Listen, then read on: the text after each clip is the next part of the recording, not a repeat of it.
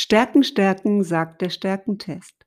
Wenn wir in unseren Stärken unterwegs sind, öffnet sich uns eine Tür in eine Welt voller Potenzial. Wir können richtig brillieren und können zeigen, was wir können.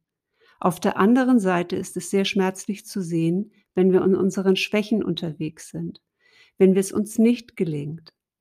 Wir können uns auf die Stärken konzentrieren, wir müssen nicht unbedingt unsere Schwächen ausmerzen.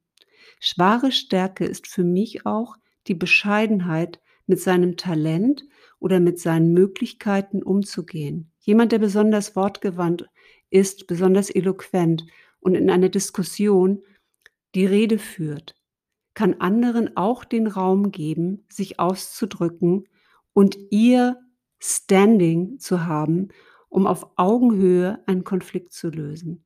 Mich beeindrucken Menschen, die nicht einfach nur stark sind, sondern die sich zurücknehmen können.